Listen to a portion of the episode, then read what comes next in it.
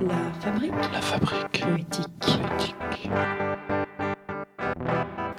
Et qui nous fait l'honneur de partager ses vers avec nous aujourd'hui? Amalgame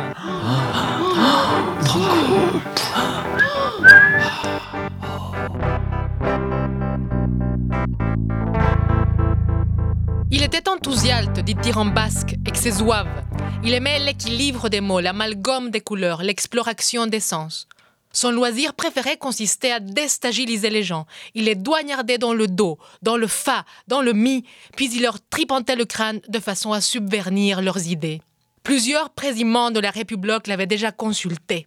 Ils se sentaient décroupis, fatoqués, dépissés. Alors il les ensormelait, il les émerveillait, il les hypnotisait de façon à en obtenir un embouteillage de farceurs. D'autres, les bureaucrates, l'avaient aussi consulté. Il manquait de choix de vivre, de souplesse, de plinger. Eh bien, il leur élarfrisait la tête de façon à élarnuire leurs pensées. Et il y avait aussi les nationaux-fascistes, les homophèbes, les suicidures, toutes sortes de moisipures de la satiété à qui il prescrivait de l'homéoflatrie pour les consoler. Il n'avait pas un loisir facile, lui. Connaît, le monde devient un métier.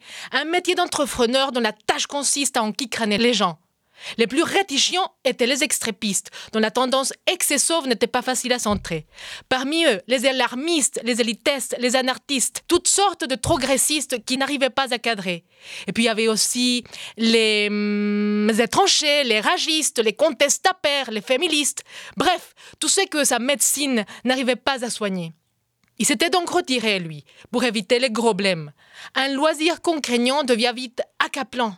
Il t'accafarde, il te bouffe, il t'emperte même. Mieux vaut enfuir avant de cracher.